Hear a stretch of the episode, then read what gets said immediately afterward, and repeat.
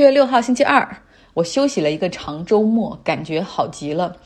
就想哈，如果每周只需要工作四天或者三天的话，那生活将是多么美好。其实工作的时间短了的话，精力会更加集中，效率也会更高。那像冰岛，他们在二零一五年到二零一九年，实际上进行了小范围的实验。像首都雷克雅维克的市政府以及呃国家政府层面的公务员，总共有两千五百人参加了这个为期四年的一周工作四天的实验。他们的工作小时每周从四十个小时缩减到三十五个小时，收入不变。然后最终的考察结果发现，绝大部分的岗位的生产力和效率都得到了提升。那目前像西班牙和新西兰，他们也分别有企业在进行这样的尝试。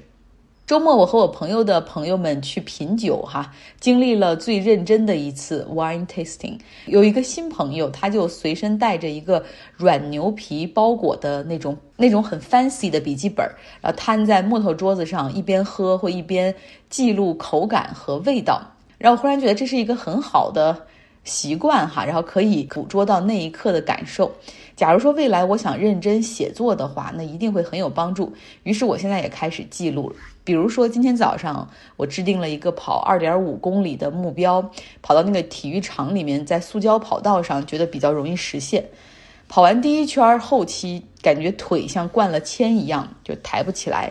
跑第二圈的时候，感觉心肺要爆炸了。跑第三圈的感觉是小腿要爆炸了。然后再往后面跑，就感觉整个人都要爆炸了。所以今天我记录到晨跑的这个词儿就是爆炸。不知道多少年之后我能回忆起我是怎么想的吗？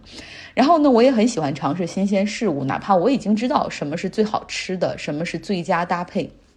举个例子，比如说搭配咖啡的牛奶，我每次会在那个店里尝试不同的咖啡，比如说是那种 cream 啊，half and half 那种牛奶，就是很有奶油的那种，还是那种 whole milk，呃，还是低脂的 low fat，或者是豆奶，或者是燕麦奶，对吧？我都尝试过。直到昨天，哎，我看到那个店里有这个杏仁奶，然后我觉得那尝一下吧。结果那一刻留在那个本上的词儿是 “no”，这是个错误的决定，毁掉了我的咖啡，甚至留在口腔里杏仁的味道也毁掉了我的三文鱼菠菜鸡蛋三明治。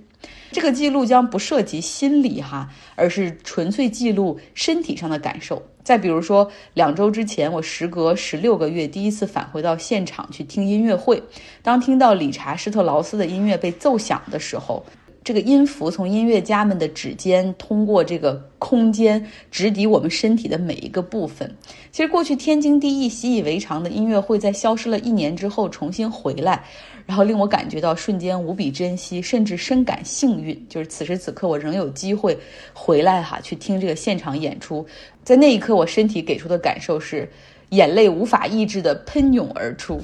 对这些细节的感受，真的可以帮我们更好的记录和记住。也不知道大家有没有类似的习惯。好了，来说新闻。说实话，少做一天节目，发现我们也没有错过什么，没有什么太大的新闻。英格兰足球队基本上是打破了多年的魔咒，不仅之前淘汰了德国队，现在也挺进了欧洲杯的四强，这是 N 多年没有出现的事情了。因为他们被称为欧洲中国队，所以你大概知道那个水平或者是那个临场的表现。我记得之前在一个脱口秀节目中调侃一份报告，哈，说英国脱欧之后慢慢会成为意大利，然后大家都知道指的是经济上的地位，但是这个脱口秀演员就是说他们的意思是不是我们以后也可能有五座世界杯冠军奖杯？那么如果说在温布利球场最终可以捧起欧洲杯冠军奖杯的话，那么很可能是脱欧之后发生在这个国家最好的事情。但是从疫情的角度来说，这是一个彻头彻尾的噩梦。在过去的一周里面，整个欧盟范围 COVID-19 的新增增加了百分之十左右。那么在英国的新增，听好了，是百分之五十三，也基本上全部都是 Delta 那个变异病毒。即便英国已经有百分之八十三的成年人都接种了至少一针的疫苗，所以更加证实了在 Delta 病毒之前，好像疫苗的这个有效力是在下降。我们看到英国王妃凯特，她呢目前也在自我隔离的过程中，因为她有密切接触者感染了 COVID-19。那 Boris Johnson，他的政府一直以应对疫情糟糕著称，反应慢，经常给出自相矛盾的意见或者模糊不清的规则，啊，就是非常的糟糕。那现在他也好像在重复这样过去的错误。他今天表示说，按照计划，英国将在七月十九号解除一切和疫情有关的限制啊，比如说什么在室内要戴口罩啊，呃，社交距离呀等等。他说，七月十九号将是英国的 Freedom Day，就是独立日或者自由日。他说，哪怕到时候每一天的新增可能会增加到五万例，我们也会在那一天解除一切。然后很多人说，What？等一等。因为现在每天的新增是二点五万例，如果到时候增加到每天五万例，还要解除所有的限制吗？而不是增加限制吗？所以让大家搞不懂哈。那英国政府的首席医生就是他的 title 是 Chief Medical Officer Chris witti。他最近其实是受了一惊哈，因为他经常在电视上是要去讲这个疫情的防控的情况，比如变异病毒到底有多么的危险。就之前就有人攻击过他，在今年二月份的时候，有人专门跑到威斯敏斯特门口去堵他哈，然后冲他大喊说：“你是个骗子，根本就没有病毒。”那么就在一周之前，也就是上周日的时候。他呢，经过伦敦的圣詹姆斯公园的时候，被两个年轻人一把抓住，那种一下子就拽过来，搂着他的脖子，非常近的那种，脸贴脸的要跟他啊亲密的合影、自拍，然后又唱又跳，就是你能够看到 Chris v i t t y 他眼中的不愿意、惊吓和恐惧。就美国的这个角色就是福奇嘛，其实福奇早就已经身边有这个 FBI 对他进行人身保护了。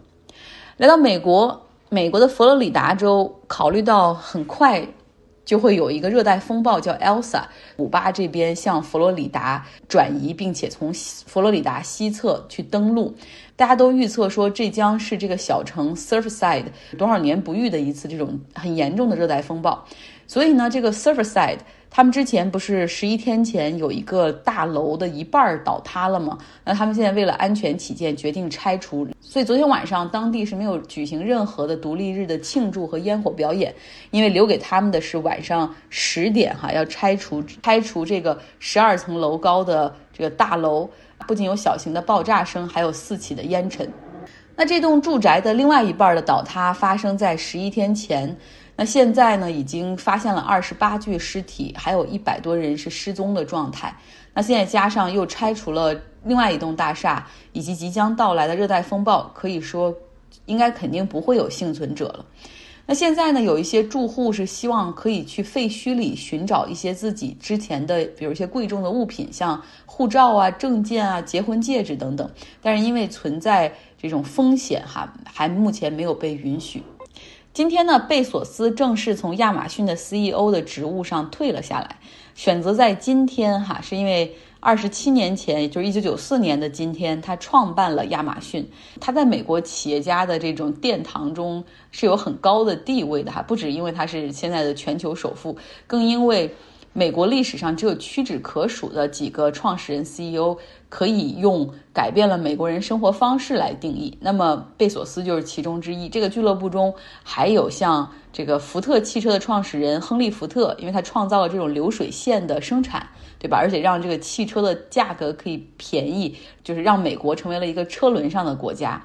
那还有沃尔玛的创始人萨姆沃顿，他等于说是创造了一个这种大卖场的一个超市类型的销售模式，也是击垮了很多的小的夫妻店和中型卖场。那么另外还有苹果的创始人乔布斯，那智能手机完全改变了我们的生活方式。那还有就是说，在很大程度上改变了现在经济模式的亚马逊的创始人贝索斯。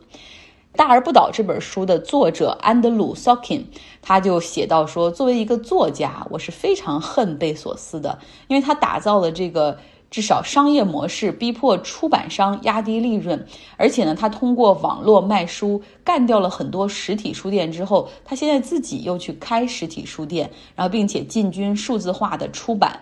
进一步要去改变和颠覆这个行业，就把更多的人去赶出这个行业。”那对于零售行业来说，不管是电子产品，还是服装，还是家居家具，它都在颠覆传统的商店的那种模式。而现在，其他公司要做的就是努力的去追赶亚马逊，深化电商的模式运行。所以可以说，贝索斯真的是改变了很多人的这种生活方式和美国的经济模式。那现在贝索斯要退休了，当然了，他还是亚马逊的董事会主席。后贝索斯的时代，亚马逊到底会成为一个什么样的公司呢？总体上来说，它就会努力成为一个。A store of everything，就是什么都卖的一个电商平台。当然，疫情也给了它很好的机会。过去我们会在网上买电子产品，然后喜欢货比三家，但是实体的一些食物的采购会去 groceries，或者是这种食品的杂货铺，或者是。这种区域的商店，可是就因为疫情期间，亚马逊收购的这个 Whole Food 哈，它这个全食超市，确实让很多人就是在担心被传染的情况下，在网上订货，然后这水果、鸡蛋、牛奶、肉送货上门。贝索斯的继任者是原亚马逊云服务的负责人，他叫 Andy Jassy，他呢将继续贯彻这样的一个全品类的打造方向。另外呢，他还会遭到更多的挑战，比如说反垄断调查，比如说税改，对吧？可能要对这种亚马逊这样的企业去加税。另外呢，就是员工可能希望成立工会去保证他们的利益。希望一点哈，就是这亚马逊千万不要把自己干成。沃尔玛那样的一个怪物，就是最后消费者也很厌恶它，然后员工也很厌恶它。希望亚马逊还能够保持一个好的企业形象，尽它应有的社会责任。那么今天微信公号上。张奥同学，哈，大家可以来看一下，我传了一个周六夜现场的视频。我是很喜欢看周六夜现场，觉得这些人都很有才华，因为很多他们的演员自己也就是写笑话，就是写剧本出身的，所以很有意思。我放的这段视频就是他们把《悲惨世界》那个 musical 放到了一个路边的 diner 那种路边的小餐馆，然后有两个顾客要点龙虾，Who am I？然后把这个让啊让的一首歌，然后放到这个龙虾身上，真的很有意思，大家可以来看一下。OK，到这个地方我要画一个横线哈，就是说节目还有下半部分，下半部分也很长，那是我们读书俱乐部周末所讨论的一个沉重的话题。所以说，如果你不想听关于安乐死的内容，OK，完全可以就此打住哈。然后祝你有一个愉快的周二。但是想听的朋友可以继续从《洞穴奇案》这本书中有一个法官的观点，我们延伸到了一个讨论哈，就是说安乐死是否应该被合法化？其实相比上一周我们所聊的死刑是否应该被废除，安乐死这个话题没有太多争议，大家都普遍在 same page 上面。这个安乐死是否是谋杀？呃，安乐死目前在世界上同意合法的国家有瑞士、比利时、荷兰和加拿大。在美国呢，基本上是不合法的，这么保守的一个地方。但是美国的有一些州把它变成了另外一个词儿，叫 assisted suicide，协助自杀，会有非常非常多的那种限制的条条框框，像俄勒冈啊、科罗拉多州都是允许的。安乐死应该是合法化吗？我认为，既然我们有生存权的话，也自然有死亡权。那我认为这两个权利是平等。既然我们有权利体面的活着，当然也有权利体面的。观点是，我觉得安乐死应该合法化。比起人工的活着，依靠机器呀，或者是药物啊，身上插满管子，甚至是躺着没有任何意识的这样没有尊严的活着呢？嗯，安乐死应该是最有尊严的一种告别。社会进步的这个文明程度啊，不仅仅在于这个寿命的延长，这个数字的延长，它应该是一个活着的这个质量和尊严的一种追求。所以，安乐死应该被合法化。有的老人，在他就是特别身体啊各个方面机能。下降的就是状态也不太好的时候，然后被比如说有些植物人的那种情况，还有一些就是衰竭到一定程度，然后拼命用药物去治疗的时候，其实他那种痛苦生不如死。我觉得这样的话，选择安乐死可能会是一种解脱吧，不论是对自己还是对家人哈，其实好像都是一种解脱。但是好的时候他又开不了口，或者说做不了决定的时候，就是就是他还是不是想死呢？我在想这个问题。因为我突然间想起，就是有些癌症患者，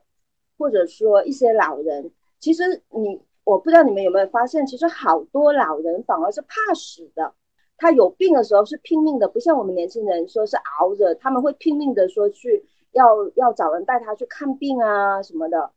反而是在想说，是不是我们我们现在还没到那个程度去讨论这些，是不能够感同身受呢？嗯，那种求生的欲望哈。嗯，对对，他们求生的欲望还在，就是我瞬间就是刚刚会想到说，是他真的想走吗？比如说我们他被安乐死或者说自杀的人，很多人到最后一步他还是想自杀吗？我是挺支持这个安乐死的。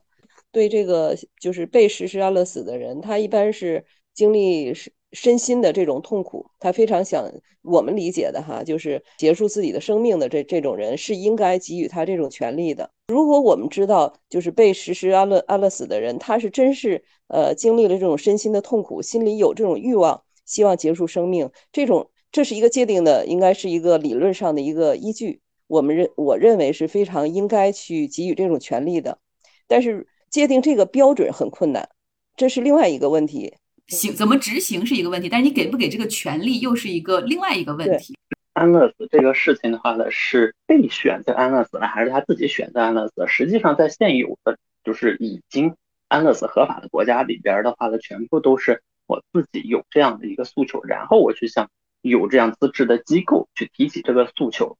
然后他们经过一个非常严格的程序之后执行的。这个在网上有一个呃纪录片。第二个的话呢，就是说，如果说我们从法律层面去讨论这个安乐死这个的话呢，首先我觉得就是我们应该抛弃从道德层面对于死亡的这个自杀或者这种的判定，而是回归到一个人是不是有自主结束自己生命的权利。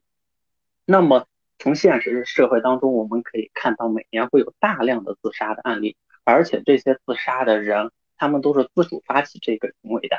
如果说他们可以有那个自杀的权利，那当一个人被病痛折磨，他自己没有能力完成这个事情的时候，他是不是可以有权利请求人帮助他去达成他的那个期望？我觉得从这个层面讨论的话呢，这可能就是一个关于权利的问题。那么另外一个方面的话呢，就是安乐死的实施，如果说是合法化的话呢，它应该是需要有一个非常。严格的规则跟非常专业的机构来协助这个本人去完成，而且是在他呃思维非常就是清晰的情况下，他做出这样的选择。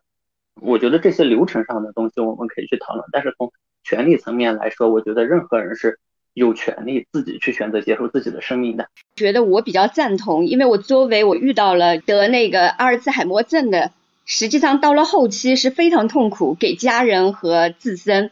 嗯，生活是完全没有质量，然后可能背上都腐烂啊这种。但是仅是那一口气活在人，人需要有尊严的活着，所以我觉得我还是比较赞同安乐死。但是唯一的就是可能因为安乐死要必须进行严格的规定，可以有安乐死的。接触到的这种重症患者病例比较多，然后这个可能理解当时的那个患者的那个疼痛的心理。我还特意去查了一下，为什么就是反对者的态度是为什么不支持安乐死？他们的角度就是说，假如我们支持安乐死了，人们可能对痛苦或者对贫穷的忍受能力就会下降。安乐死，这个死者真的是安乐了吗？还是说他的这个子女变得安乐了？比如说子女可能没办法赡养这个病人，然后子女去选择让这个家里的长人、老人去接受安乐死。其实可能不太赞同安乐死。我又想到了一个，比如说。养宠物，比如说宠物狗狗或猫猫生病了，可能医生会建议你安乐死。然后我就把自己又反驳到了，那你既然能决定一个狗狗和宠物，就是猫猫，它们自己它们是无法表达它们是想死还是想活的嘛？就是只能用人类的主观情绪去判断啊，它是痛苦的活着啊，还是它想活着，还是它想死？好，我也很纠结安乐死这个。我觉得现在大部分国家不支持安乐死的话，我觉得很重要的原因就是怕怕被滥用。台湾有一个，反正忘了是什么人了，长期的病痛的折磨，然后后来他就去瑞士，好像去选择了那个安乐死，然后家里人也非常支持他。那个而且人家也是比较科学的，就是有两杯试剂，第一杯喝下去以后，你如果后悔的话还能回来。然后那个人就很坚定的，毅然而然的一杯喝起，两第二杯紧接着也喝起，就很安详的就走了。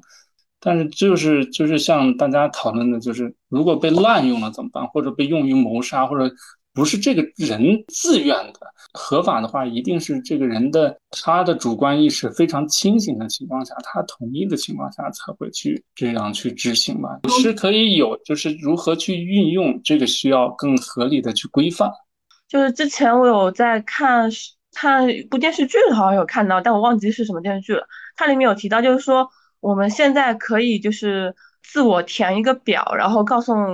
告诉医生，我是如果遇到紧急情况下，我不想过度抢救。这是不是也算是一种有点偏向安乐死的一种感觉？就是说，如果是过度抢救的话，很痛苦的话，我宁愿选择不抢救，就让我死了算了。对，但是过度抢救又怎么理解，对吧？比如说到什么阶段是，比如插管多少天之后算过度抢救，还是什么？可能这个也还是需要需要一个概念哈。所以，但是我其实觉得我们国家虽然安乐死是违法的，但是实际上私底下一直有在。进行之中，比如说我们经常知道，就是在一些病患到了后期，真的完全只是依靠那些机器过活的时候，有的时候医生会跟这个家属说，如果你觉得啊什么时候你可以去把他那个机器给停掉，他就可以不用再受这种罪了。这种事是经常可以发生，但是医生通常不会去做那个按掉机器的人，因为也会怕有被追责或者是担风险的情况。就是如果说这个这个人他是清醒的。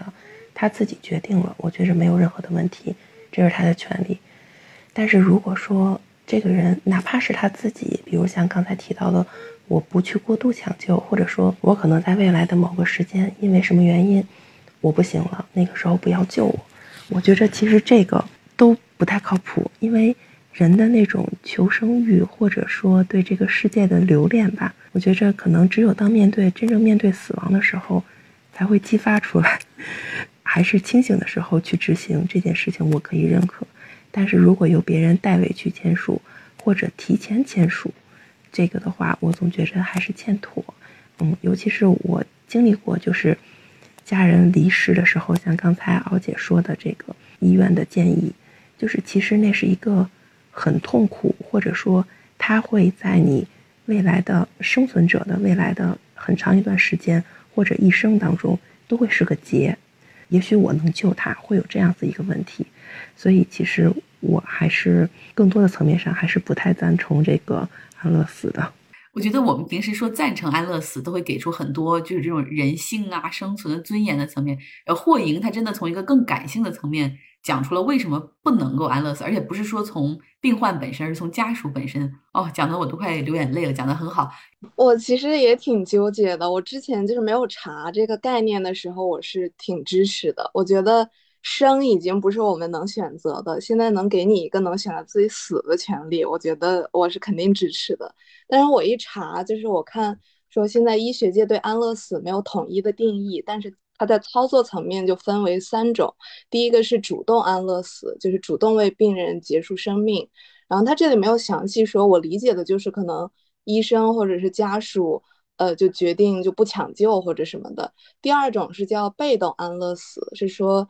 停止疗程，比如说去除病人的维生系统，或者让病人停止服药，让他自然死亡。第三种是协助自杀，就是病人主动要求并且亲自执行结束生命，例如通过服药方式。然后我之前一直都以为安乐死就是第三种，就是呃我自己主动有意识的时候，我签署说太痛苦了，我不想治疗，我就要这样子结束生命。但看到这个之后，包括大家呃之前提到的，就可能是那种被动的，就不给他继续维生的那个系统，然后让他任其自然死亡，就这些也算的话，我觉得。我会有一点纠结，就是怎么判断那个时候他就是痛苦到已经需要，即便是按照他之前自己签署的意愿，真正到了那个时候，因为他比如说已经病人没有意识，或者是失去一种呃正常沟通交流的能力，你如何判断说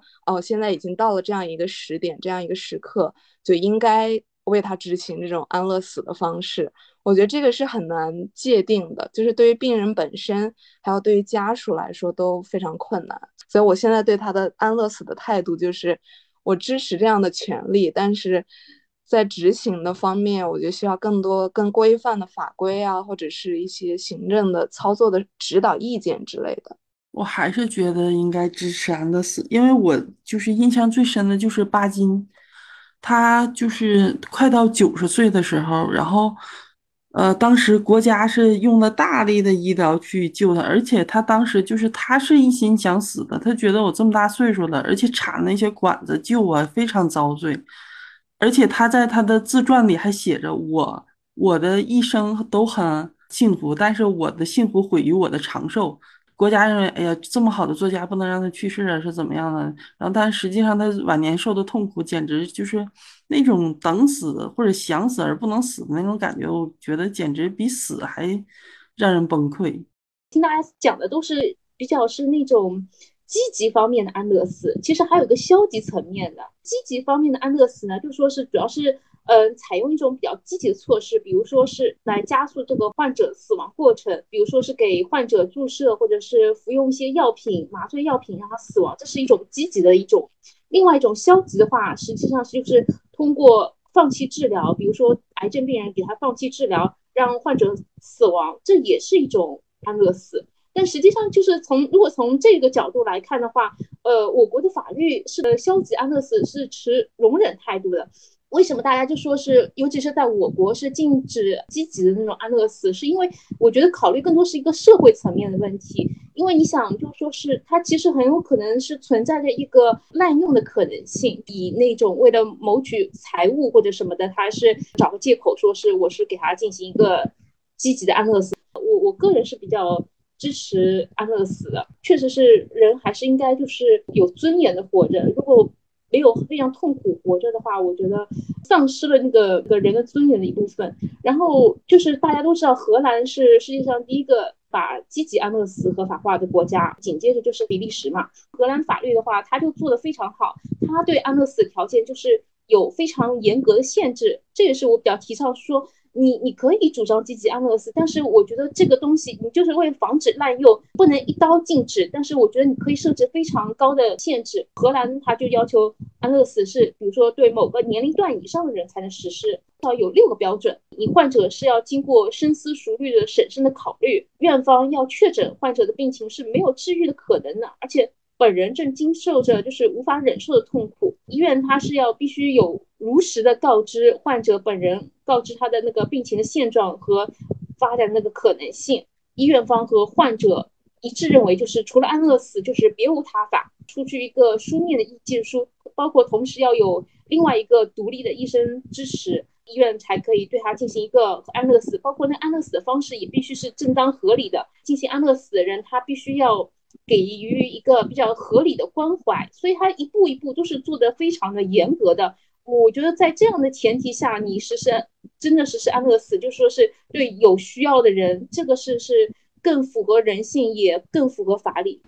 好啦，非常感谢收听我们读书俱乐部。下一周要开启一本新书，叫《终结了一切和平的和平》。这是一本讲中东历史的大部头。一个人读肯定会很无趣，但是一群人读，再加上讨论，一定会很好玩，很有收获。呃，豆瓣评分超过九分的这本书是极为推荐的哈。那如果有希望加入我们读书俱乐部，那么赶紧到微信公号张奥同学下留下你的微信号。好啦，今天的节目就是这样，希望你有一个愉快的周二。